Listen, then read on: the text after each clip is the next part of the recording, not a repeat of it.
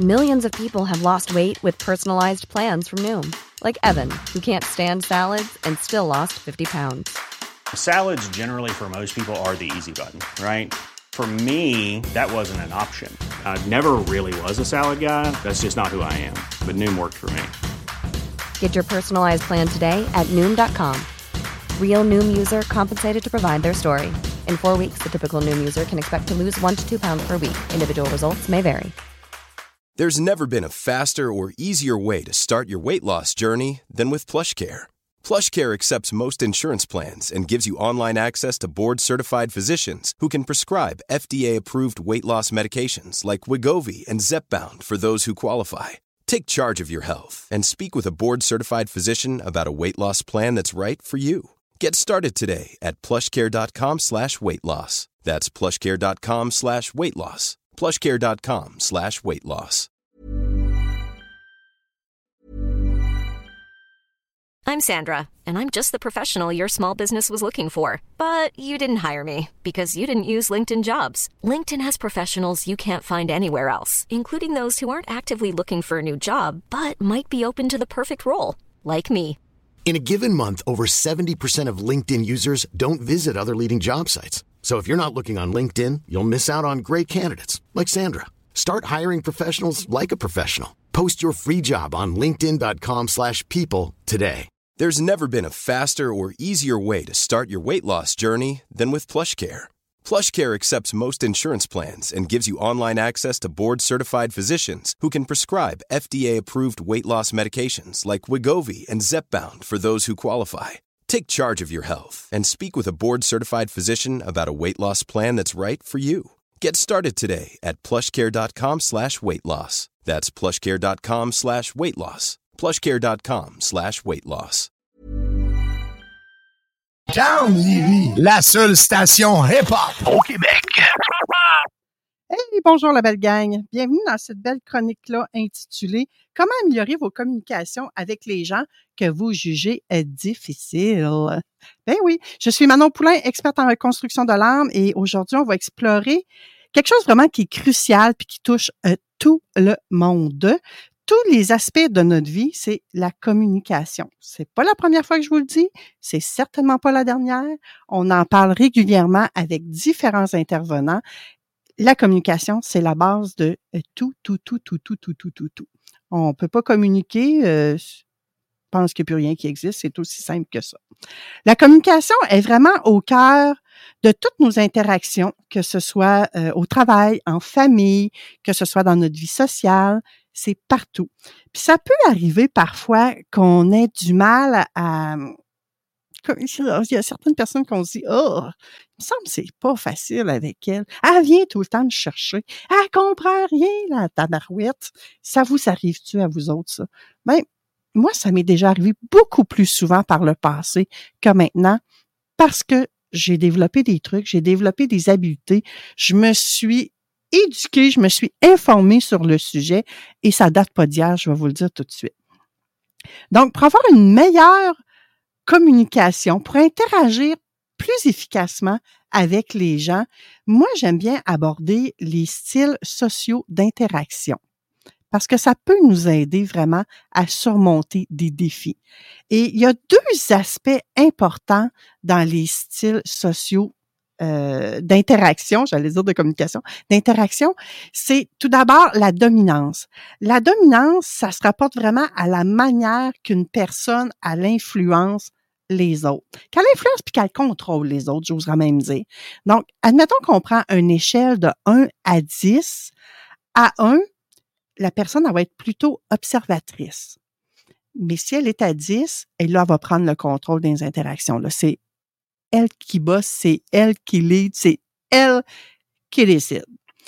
L'autre volet, le deuxième aspect que je veux vous parler, c'est la réactivité affective. C'est vraiment comment la personne elle va exprimer ses émotions, comment elle va réagir face à sa façon comment je dirais ça, comment elle va exprimer ses émotions, de quelle façon elle réagit aux émotions des autres? Donc, vraiment, comment elle va accueillir l'émotion de l'autre. Et encore là, si on essaie de mettre ça sur, sur une échelle, là, le 1 serait ça va plutôt être très impersonnel. Tu sentiras pas la connexion émotive. Et à l'inverse, si on pousse ça à l'extrême et qu'on met la note de 10, par exemple, elle va être soucieuse vraiment de l'autre personne. Elle va être, j'avais envie de dire, hyper sensible aux autres, mais elle va être très sensible à l'autre personne. Souvent, on va voir euh, Mère Teresa là-dedans. Hein, les gens vont, vont associer ça à Mère Teresa. Fait que ceux qui sont plus analytiques aujourd'hui puis qui ont le goût de se faire un petit cadran, vous, vous, vous faites un, un tableau en quatre, deux en bas, deux en haut. En haut, vous mettez la dominance, moins dominant à gauche, plus dominant à droite. Et euh, sur le côté, vous mettez la réactivité affective. Donc, plus tu es réactif, tu es en bas, et moins tu es réactif, tu es en haut. Et là, je vais vous donner les quatre styles de communication qui vont là. Si on part d'en bas, donc celui qui est le plus réactif affectivement parlant, mais qui est le moins dominant, c'est la personne aimable qui a le style aimable, un peu comme Mère Teresa, je disais tout à l'heure, ben elle vraiment, c'est une, une, euh, une personne qui est chaleureuse, elle va être empathique, mais elle va vouloir éviter à tout prix les conflits, elle va préférer les interactions harmonieuses. Elle veut que ça se passe euh, tout le temps bien. Juste au-dessus, je mettrais le style analytique. Donc, l'analytique, lui, il a moins de réactions affectives et il n'est pas très dominant non plus. Il est plus proche du, du 1, à 5, admettons, là, si on se fie à l'échelle. Donc, le style analytique, lui, il est plus rationnel, il est plus méticuleux. Euh, c'est un individu qui va aimer avoir des faits, des données concrètes pour appuyer ses arguments. Lui, il va beaucoup être axé sur avant ça, ça se passait de même. Aujourd'hui, c'est de même. Ben, demain, ça va être comme ça. Ça y prend des faits concrets. Je, vais approfondir tous euh, ces styles de communication-là dans d'autres chroniques un peu plus tard, mais aujourd'hui, je veux simplement mettre la table, y aller de façon générale. Donc, si on y va avec le style directif, que moi, si vous avez fait le fameux cadran, il se trouve en haut à droite. Donc, lui, le style directif, il est vraiment dominant. Euh, il veut tout contrôler. Par contre, il y a très peu de réactivité affective. Lui, parlez pas, parlez-y pas d'émotion. Lui, il veut rien savoir de ça.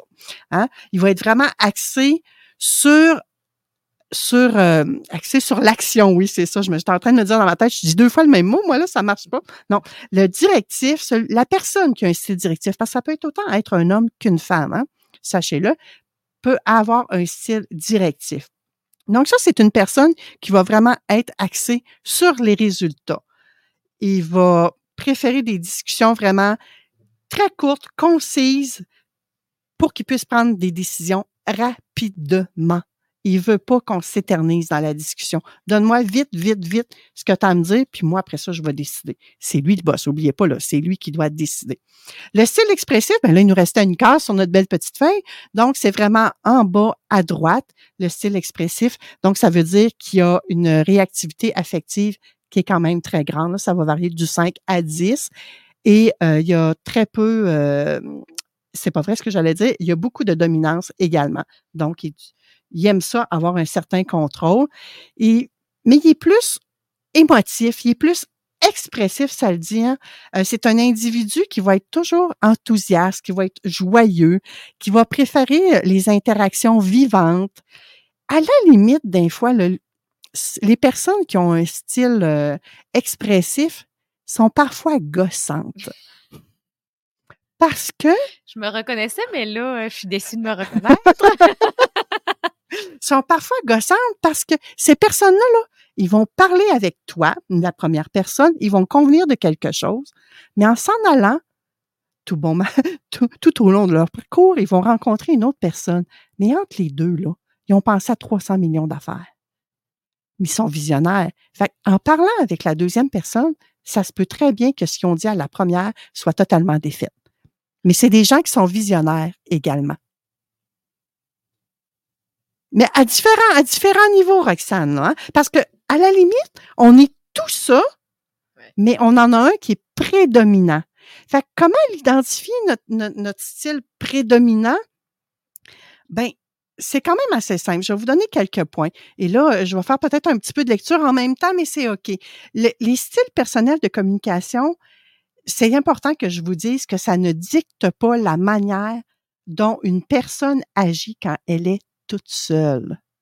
C'est vraiment important de comprendre que les styles personnels d'interaction, ça correspond à notre soi public, à ce qu'on dégage auprès de monsieur, madame, tout le monde.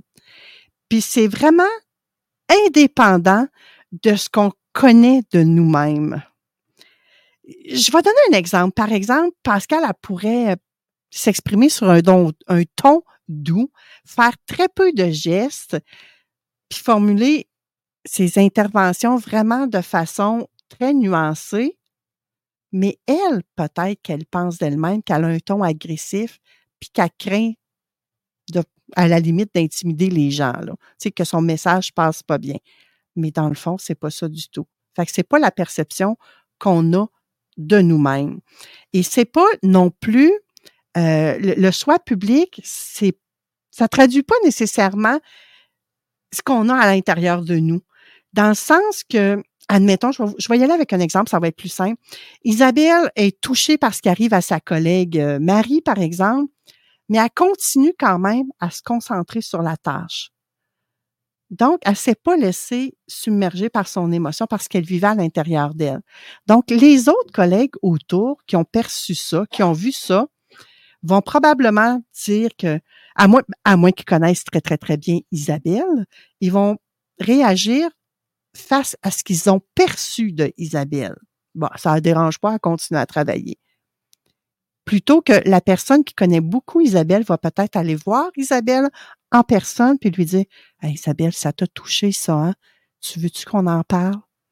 Elle va le savoir. Fait que c'est pas ce qu'on c'est vraiment ce qu'on dégage publiquement et non ce qui se passe également à l'intérieur. Fait que moi, je vous inviterais à, à réfléchir à vos réactions habituelles, mais vraiment dans des situations de communication avec les autres, quand vous êtes en gang.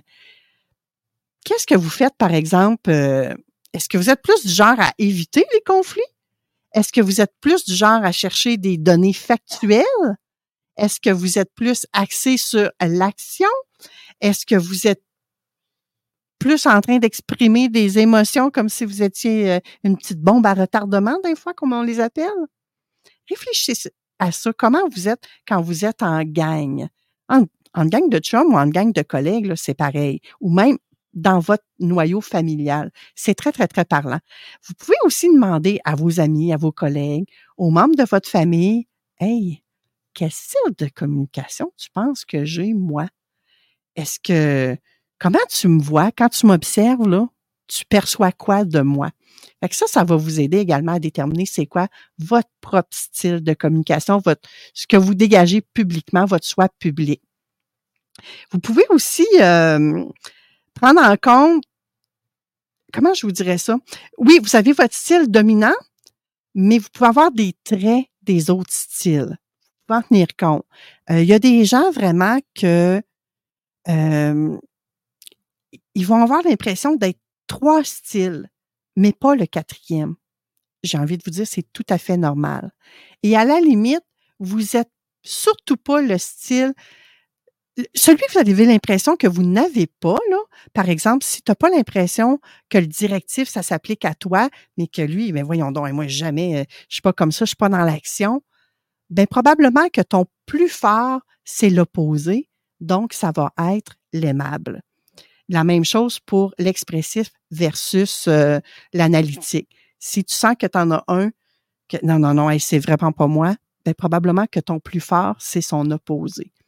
Parce qu'on naturellement, on veut éliminer ce qu'on n'aime pas dans notre vie. Hein. Et aussi, on peut identifier le style de communication de notre interlocuteur. Fait que c'est la même chose. On peut observer les comportements verbaux et non verbaux de notre interlocuteur on peut voir s'ils sont plus aimables, ils vont avoir tendance à utiliser un langage positif. S'ils veulent éviter la confrontation, encore là, c'est plus un style aimable. Tandis que s'ils sont plus analytiques, ils vont chercher des détails, ils vont chercher des données.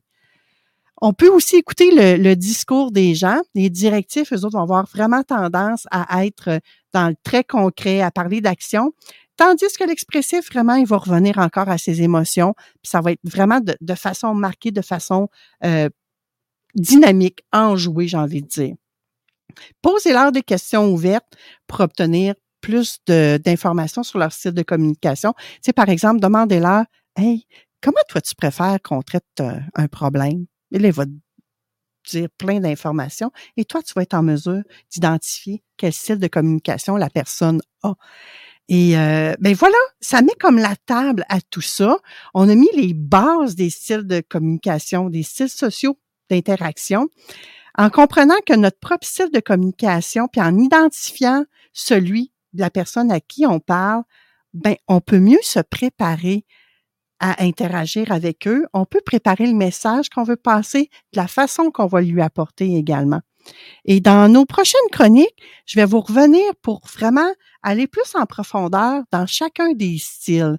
Je vais vous donner probablement quelques petits conseils pratiques que vous allez pouvoir mettre en application, vraiment pour adapter vos communications au style de la personne avec qui vous avez à interagir. Fait que moi, je vous invite à nous écouter encore dans les prochaines semaines. Je vais vous parler du style aimable, du style analytique, du style directif et du style expressif.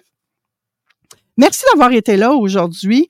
Oubliez pas que la communication, c'est une compétence puis ça s'améliore avec la pratique. Hein? Oui, oui. Expérimentez, faites, faites des essais, erreurs. Et euh, si vous avez des questions, vous pouvez m'écrire, ça va me faire plaisir de vous aider à y voir un petit peu plus clair là-dedans. Et restez à l'écoute pour des prochaines chroniques où on va parler. Euh, la prochaine, ça sera l'aimable que je vais aborder avec vous autres de plus en profondeur. Et c'est déjà le temps que je vous dise bye bye à la semaine prochaine. Restez là. Après nous, c'est les technopreneurs. Le bingo recommence le 22 octobre. Les cartes sont déjà en vente. Vous pouvez aller euh, euh, sur le site 969fm.ca pour connaître les nombreux points de vente. Et moi, je vous retrouve la semaine prochaine.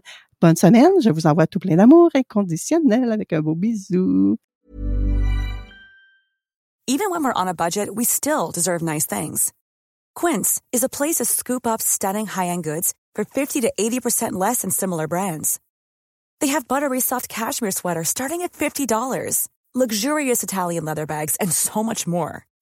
Plus, Quince only works with factories that use safe, ethical, and responsible manufacturing. Get the high-end goods you'll love without the high price tag with Quince. Go to quince.com/style for free shipping and 365-day returns. Planning for your next trip? Elevate your travel style with Quince. Quince has all the jet setting essentials you'll want for your next getaway, like European linen, premium luggage options, buttery soft Italian leather bags, and so much more. And is all priced at 50 to 80% less than similar brands. Plus, Quince only works with factories that use safe and ethical manufacturing practices. Pack your bags with high-quality essentials you'll be wearing for vacations to come with Quince. Go to quince.com/pack for free shipping and 365-day returns.